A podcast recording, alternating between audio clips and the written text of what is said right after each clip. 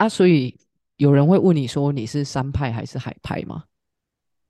哎，其实会，我觉得这是一个，我觉得这是一个很妙的问题。是，其实我也喜欢山，我也喜欢海，但是讲真的，就是我在喜欢山更喜欢海。原因是讲真，因为海，哎，我我跟你分享过吧，我其实是旱鸭子。对，我在去年永都日月潭之前，其实我是旱鸭子。对，所以你这样想，那我是旱鸭子，其实我去海，我去海边就是只能坐在那边看海跟听海，像没什么。摩诃圣啊，你能听多久，能看多久？对啊，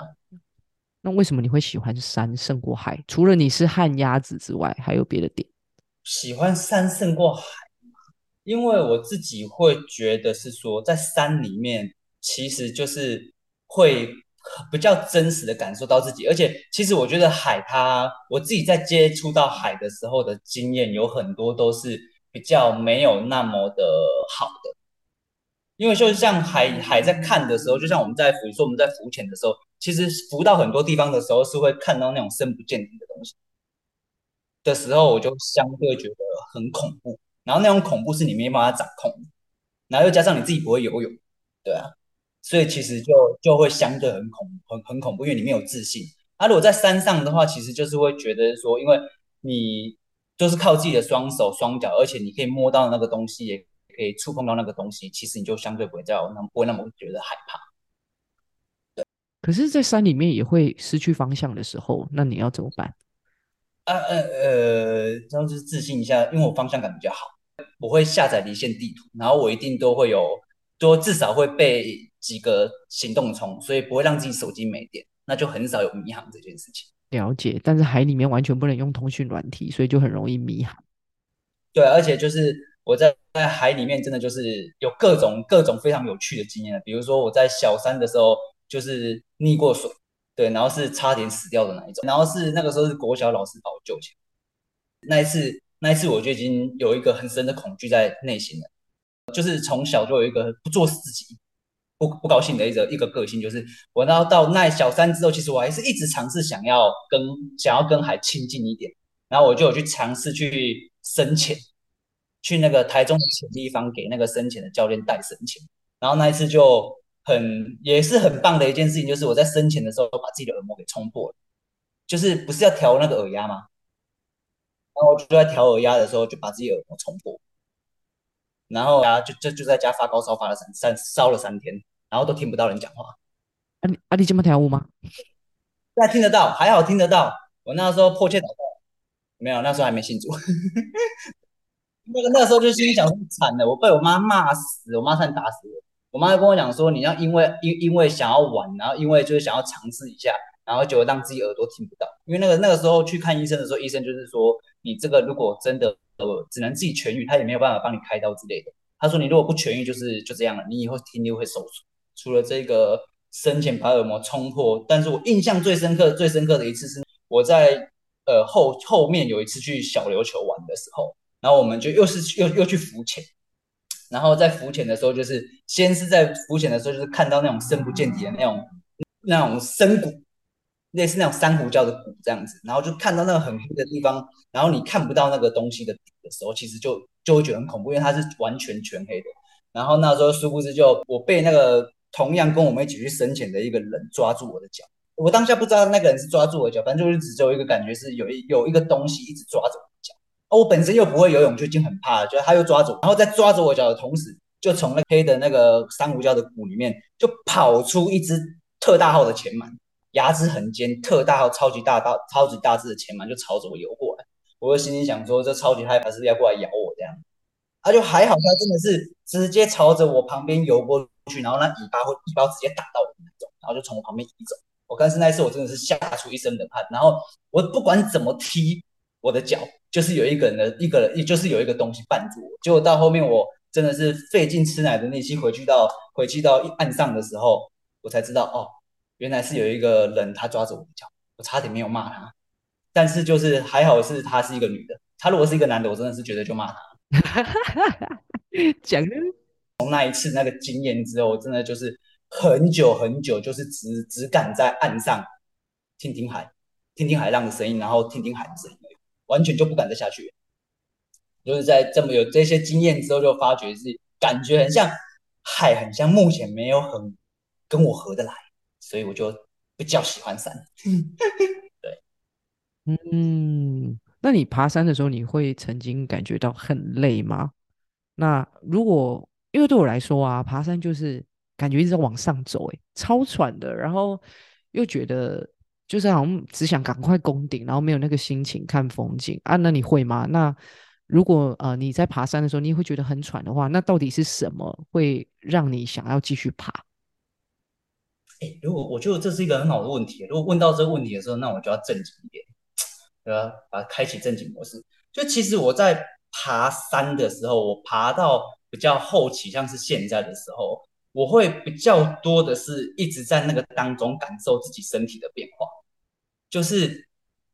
一，然后还有喘，然后还有那个喘不过气的时候的那个感觉。但是更多的就是也是在爬山的时候去观察每一个爬山的人，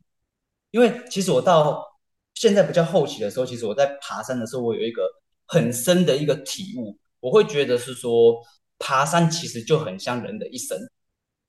就一个人的一生的缩影。其实人他的一生就是会有就会经历到像爬山一样，会经历到上坡嘛，然后也会有下坡，然后就也会有高山，然后也会有低谷。然后有的时候我们在爬的时候，是不是也会也会跌倒啊，然后也会受伤啊，然后就像我们人生。会跌倒，会受伤啊，也不会，也不绝对不会过得轻轻松松。然后也会遇到一个很很奇妙的事情。我在观察的时候，其实是因为我们在爬山的时候，是不是就会有很多时候就是会看到那种岔路啊，或者是一些可能小聪明的人想要走的，就是他们自己去开出来的那个捷径。在那个当中，我就会去观察那一些人，就是会想，就就会想说，那一些人会会去挑什么路，然后来反观自己，就是自己会挑什么路。你会不会也是想要学那些小聪明的人去走那个小聪明的路，还是你会跟大家一样走那种比较不会犯错，然后那种人家开垦过的大条路？那其实就是反观，就是你在选择了之后，其实这条路你再累，你也会坚持走下去嘛？因为其实会有的时候在爬山的时候，你会在那个累跟在那个坚持的时候，你会有一个期待，就是我会不会爬过这个山山巅，或者是爬过这个地方的时候，会有一个映入眼帘的美景。然后就会更多的去反反观，像在生活当中，有的时候人家说，就是你这个人生的坎，如果坚持过去的时候，会不会得到你很好的一个东西，或者是你会不会得到一个更大的成就？我自己就会有一种这样的反思在那个当中。然后，但是也是会有坚持过了，坚持过那个山头累得要命，坚持到那个山头，结果上去啊，什么东西都没有，或者是或者是刚好就那个山顶没有景，你坚持过后了，也未必会有得到你想要的东西。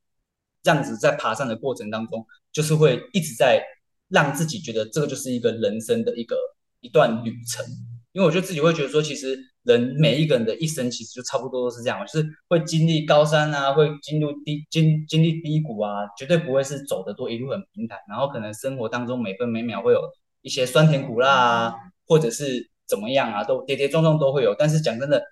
每一个人的人生到出社会，其实没有一个人他不累。每一个人都很累啊，但是其实讲真的，我们累，但是还是要坚持走下去。因为你如果不坚持走下去，像人生的路也是一样，如果不坚持走下去，其实你不会知道你坚持过后会映入眼帘，跟你会看到的是什么。但是你还是得坚持走，这样就是会觉得说你不坚持过去，你不会知道你看到的是什么。那你刚才说你在爬山的时候，你会呃去发现说那跟你。这个人的可能性格还有一些选择很像，那你觉得你是怎么样的人？因为像你刚才那样讲，我就想到说，哎，对耶，我是那种一爬山然后就想要冲到最高点的那种，就是玩灯最重要，所以我会不管沿路的风景是什么，我就是注视在我要到那个地方，所以就很像我这个人，其实我不会去在意我可能做过什么很好的事情，或者是呃我。我反而会很在意，说我好像做错了一个选择，然后导致说我很慢才登顶。我好像好像就真的在爬山的时候就可以观察到我自己的性格是这样。现在回想了，那那你自己呢？你爬过那么多山，然后你有没有归纳出你爬山的时候，然后跟你这个人的性格有什么是相似的？我在爬山的时候，我倒不会很享受在登顶的时候，登顶了就不好玩了，因为你要回头。其实我在爬山的时候，更多的是享受在小风景里面跟人事物里面，还有在爬山的时候跟爬山的那些山友他们互相去对话的时候，我很喜欢去看每一个人去挑选他走的路，因为我自己本身通常都会去选人家开垦过那种捷径的路，但是那种路相对它难走，可是它会比较快。我自己是有这样子的个性，是我不喜欢走寻常人走的路。就会有一个发，会有一个体现，是我去走人家捷径的路的时候，你更容易跌倒，也更容易会会会有一些状况，但是你就是要更格外的小心跟小心跟注意。哦，了解，哎，真的是蛮有趣的，就真的跟你很像哎，因为你很喜欢观察人家，然后也很喜欢。就是你，我记得我们之前有聊过，就是说你有时候觉得你自己有点小聪明，但小聪明的同时，你好像又很谨慎，你就是想挑战，但是你又很小心翼翼，就是有点像是你现在讲的，就是这个爬山走捷径这件事情。好，所以哎，我们好像没有聊过这一题，就是你你什么时候开始喜欢爬山？应该是有一个那个契机点，然后去打开你那个爬山的开关，你还记得什么时候吗？讲到这个，当然记得啊，那个时候我记得是我呃。二零二零二零二零的时候，也是在我受洗的前后，我就听到一个传说，就是说我们台中啊的那个火焰山上有铁扇公主。然后因为呢，刚好本人就也刚好那个时候还没受洗嘛，单身嘛，然后就想说，不然我就上山拯救公主。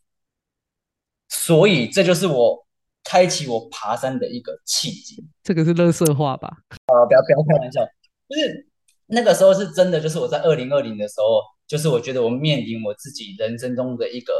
生活的一个就是舒适圈，呃，朋友也朋友也差大概就是那样，然后工作也算是不错，然后所有的东西都在在自己的掌控中，然后就相对觉得说自己的生活很乏味，没有什么特别的。然后因为我自己本身是可能每半年或每一年会希望自己做一件之前没做过的事情。一定要找一件，就是至少人家问你啊，你二零零二二，你二零一九年在干嘛？有做过什么特别的事情的时候，这样子你可以讲出口。然后我觉得那时候有一个发觉，是走到二零二零的时候，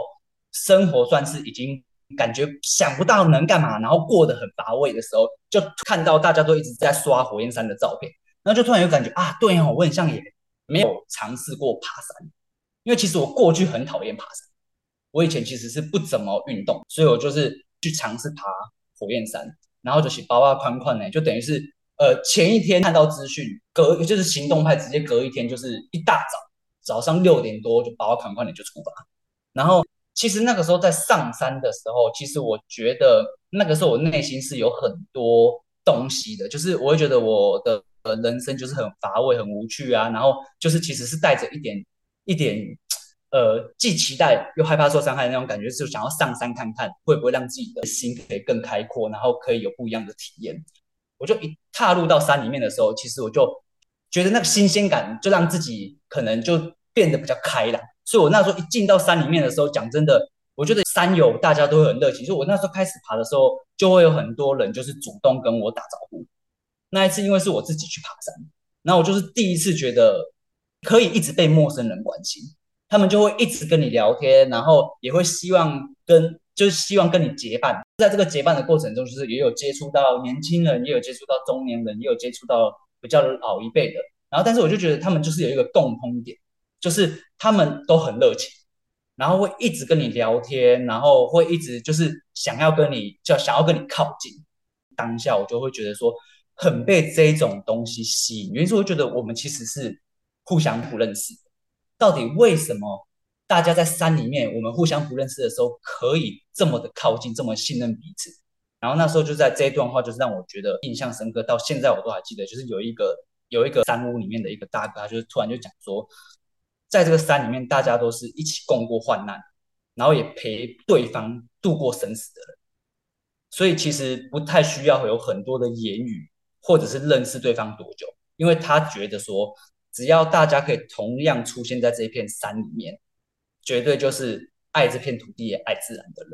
所以这就是我自己会觉得我非常喜欢进去山里面的原因，就是因为我会觉得在山里面就是每一个人都很真，而且就是在那个患难的时候，你也会抛下那一些所有有的一切的东西，你就是只会想要帮帮对方，然后也会想要跟他一起度过这个这个困难的时刻。其实我在爬山的时候，会有一个比较像是在安慰自己，跟是应该说习惯自己这样子一个模式，就是那个每一座山它都有很很多的难度。在爬完那座山的时候，其实在回来到平地的时候，我都会试图的去说服自己，就是跟自己讲说，你看。这么山的这么难爬的山，你都已经坚持的爬过来了，就是要面对到工作啊，或者是生活的柴米油盐的时候，就是常常会遇到一些难关啊、挫折啊、一些小坎，然后有时候就会很烦嘛，累积多了就会很烦，然后就会把这个另外另外的刚刚这个的借口来叠过自己，就告诉自己说，你这么难的山都爬过了，你回到平地了，你觉得平地的这些小事情算事情？这么高山低谷，这么累的要命的山，你都爬了，平地的这种事情，真的也算是琐碎的小事。哎，那你刚才讲到那个难爬的部分啊，你现在印象中你最觉得最难爬的是哪一座山啊？最难爬的，我觉得应该是俊大山。它是在哪边？它是在南头那座山，就是它是很原始的山。然后我就记得为什么会觉得它最难爬，原因是因为它从它从管制站进去到登山口，我印象中它的车子很像要坐将近一两个小时，然后还不是你能开轿车进去的哦，是你还要花钱请那种越野车，就是那种德利卡的那种越野车，让他载你进去。然后我最有印象的那那个就是它那个路真的是烂到那种，就是你。不会觉得你坐在车子，而且已经是越野车喽，你不会觉得你是坐在里面，你会觉得你是站在里面。然后那台车就是整台车一直摇，一直摇，一直摇，疯狂的摇，疯狂的震。然后在摇就已经摇到你很，你已经感觉就是什么东西都快吐出来的时候，你往旁边看，那个路非常小条，等于是一台车身而已，它是没有办法，不太能闪车的。然后你在摇的这个当下，你另外一边大概只有。半个轮胎的的车身就是悬崖，然后那时候我记得我那一次还真的是直接在摇滚区，就是我是坐在看到悬崖那边的窗户口，然后就这样我左右晃晃晃，感觉快吐的时候，你还不能把窗户打开吐，因为你知道你就是直接看到那个看到那个悬崖，你还不敢吐，你还得把它咽回去，你知道吗？然后你就这样子哇，而且这个时候还没开始爬哦。对对对对对，然后你觉得要先这样子，就先先先这样晃晃晃晃晃晃晃，把可能宵夜那些有的没的都先先晃晃出来之后，你才到登山口。然后到登山口，因为它是非常的原始的地方，所以相对它那边的路跟那边的山啊，然后景啊都是非常漂亮的。可是就是在前的这个坐这个车子的这个劳途奔波，我是真的觉得它是我经历过，真的觉得最难爬的一座山。因为你爬完之后已经累得要命了，你还要再这样子颠颠颠颠颠下来，对对对。天哪，好累哦！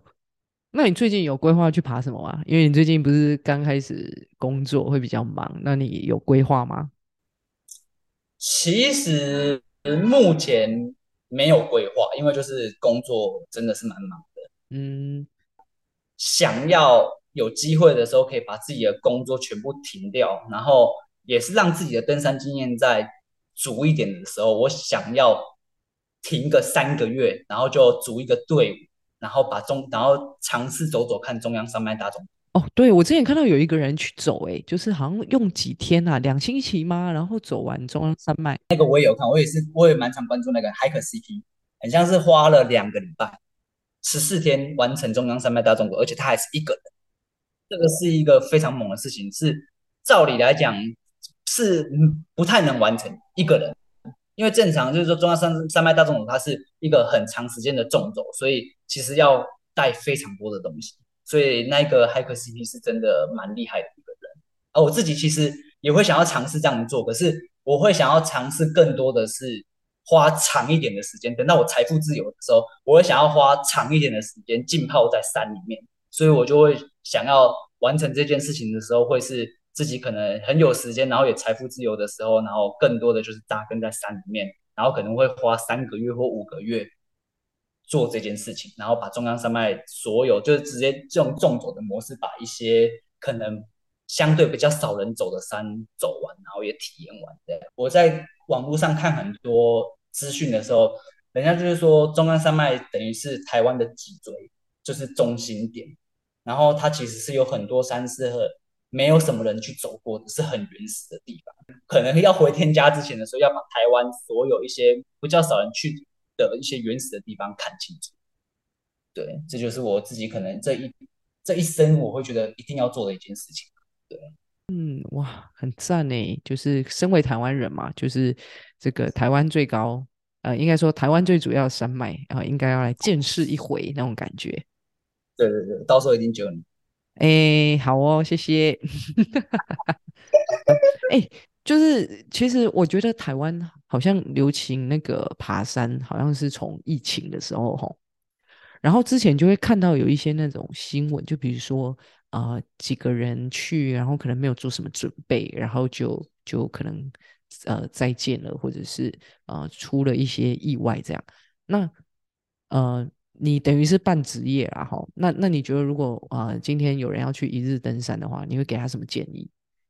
就是可能要带哪一些东西比较保险，还是说你自己出去？如果假设你是走那种一天的，可能呃五六个小时以上，那你都会准备一些什么东西？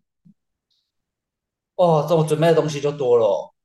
因为我自己本人哦，就是生命诚可贵，所以我在爬山的时候真的是都把全全身的家当都带出去。就算其实你会觉得是说那座山相对在找资讯的时候会我觉得它很像很简单。可是我自己会建议说，其实必带的就是头灯、爬山的 APP，然后下载离线地图，然后还有轻便雨衣这三样东西是一定要带的。因为我自己有一个发现是说，其实我们在爬山的时候，很多时候会有一个状况是，我们看到那个美景很漂亮，或者是在山友很热情的时候，我们会一直留在山里面，想要跟那些人聊天，或者是会想要更多的拍照，然后往往都会很容易忘记时间，因为其实，在山里面它。太阳下山的很快，那一下山的时候，你会刚开始人都会有一个想法，就觉得说，反正我手机带着有手机的手电筒，但是在拍美美的照片的时候，其实手机就已经浪费到快没电。太阳下山太暗的时候，你才想说你要开手机的手电筒，其实手机都已经没电了，你怎么可能哦还会有手机的手电筒？我自己的习惯是，其实我会多带，我都会多带好几颗行动电源。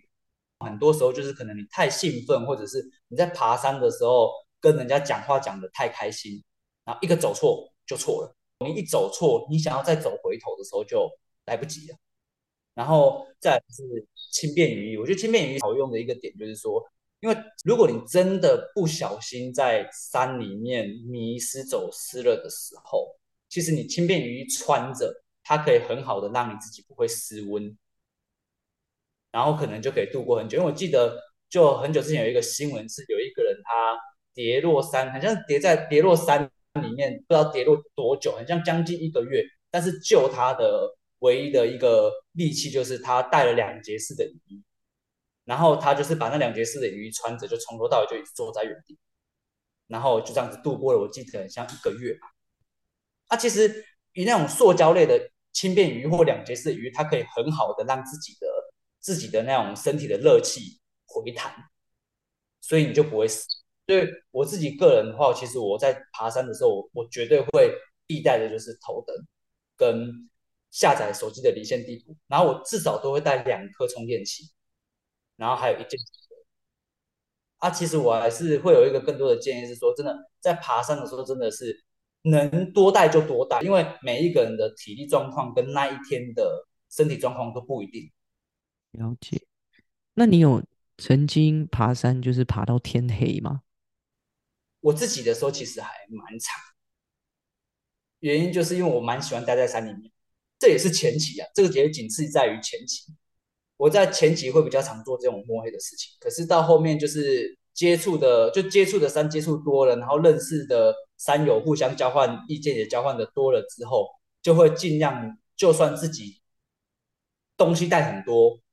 很有自信，我也不会让自己过黑，因为他每次说灾难发生都是他对于。自己太过于自信，跟对于带的东西过于自信，也都一样会发生问题。所以我自己设定是说，我知道当天来回，我就一定会在三点或四点之前一定要下到本山。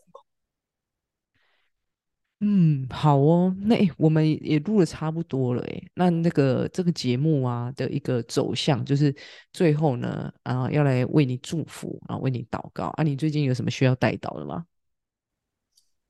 需要带到的就是呃，最近刚换了一个新的工作，然后希望可以祷告说，让自己赶快进入状况，然后因为进进入状况了之后，自己就会有更多的假期，然后更多的时间嘛，然后就可以完成像刚刚上述说的，就是说我有更多的时间的时候，我就可以回去山里面完成我想要在山里面骑山猪甩尾的这个，所以就大家为我祷告这个自己的这个部分，这样也会。想要邀请大家跟收听的各位，就是一起为在台湾跟在台湾，我们在这些呃林道啊，或者是这些山区的这些默默为我们奉献，可能林管局的啊，或者是那些背公啊，或者是那些认养这些步道的这些所有的人，他们默默的为我们，可能如果步道它坏掉了，或者是任何的东西缺失的时候，其实都有默默的一群人在维护这些山里面的这些步道，让我们更好走。他们真的是在背那些工具的时候，其实他们相对比我们更危险。邀请大家一起可以为这些默默为我们台湾的这些山林啊，然后步道啊，奉献了大家的这个人祷告跟祝福他们。嗯嗯嗯，OK，好，那呃就是一样，如果你正在收听这个节目呢，我们就邀请你啊一起来为这个岐山猪甩尾哈来祷告，那也为着啊就是啊在台湾山林里面啊这样的一个守护人啊来祝福。好，那如果你不是基督徒呢，我们一样就是啊可以跟着我啊一起来啊为啊刚才听到的一个需要啊来祷告。亲爱的天父，我们来到你的面前，主事啊，我们真的是将啊今天的来宾交在你的手中，愿神你祝福他的工作，让他可以尽快的啊进入状况，步入轨道，以至于他就可以去得着啊更多啊不只是他应得的啊工价，还有啊那一个跟神在一起的时间，还有假期。愿神你引领他，给他智慧，让他知道怎么样在工作当中做出一个好的选择，怎么样在工作当中啊为。啊，他的一个老板来经营啊，目前的一个工作的内容啊，将啊他需要的能力啊，还有智慧啊，都啊开口祷告在神你的面前，愿神你啊祝福于他，也求神亲自来啊守护啊，在台湾各个山林里面的这一些啊。付出啊的人员啊，愿神你啊祝福他们，当他们啊为着啊大众的一个需要来修筑啊，不管是山里面的一个步道，或者是啊环境里面的维护，都求神你啊亲自的来保护他们，在山林里面也可以是平安的啊。当很多人啊在封这个爬山的时候，也都求神啊你来啊祝福每一位啊爬山的啊这一些啊台湾人民啊都可以在山里面啊得着。那一个尽兴，那也都可以平安的归来。将以上的需要交在父神你的手中，祷告是奉主耶稣基督的名，阿门。好了，那最后呢，我们要来请这个啊山猪啊甩尾哥，你先解释一下你为什么叫骑山猪甩尾好了。这个是因为我国中跑跑卡丁车的 ID，有时候我很希望我在老的时候可以在山上骑着山猪甩尾。好，来推荐一下。有没有啊？哪一座或者是哪一个路线是你觉得说，嗯，CP 值很高，而且走起来不会太难，展望也很好？我就多个愿望一次满足。如果体力不错的话呢，可以啊推荐人去爬看看的。有这样的一个路线吗？哦，当然有啊。这个路线怎么推？还是推自己家乡的火焰山啊？这是自己的小私心呐，就是那是开启自己热爱爬山的这个开关之一的起源之山。然后，因为讲真，火焰山它的风景是真的也好，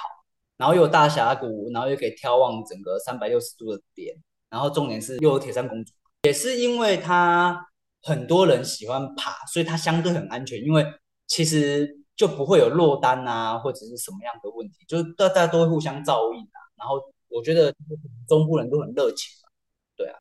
CP 值超高，嗯，但是呃，最近几年好像火焰山有一些事故，所以我们还是就是要跟大家提醒，就是火焰山虽然很美哦，但是就是拍照的时候哦，不要超越那个封锁线啊，毕竟呃它的地质还是比较呃滑呃比较滑的，它好像是那种类似红土的嘛，对不对？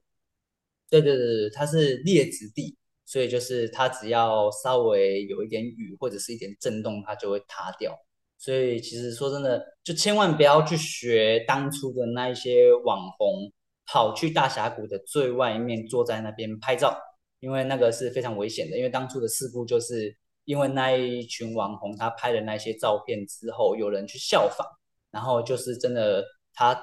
地质松动，然后就有人从那边掉下去。然后就是提醒大家，就是只要观看就好了，然后千万不要去做危险的动作，因为就是开开心心下山，然后也要平平安安回家，这才是最重要的。然后我们照片就是，其实我们人不一定要在里面，其实我们只要远远的拍到那个大峡谷或拍到那个景，回家观看就是一件非常棒的事情。我们人也不一定要在那么危险的地方。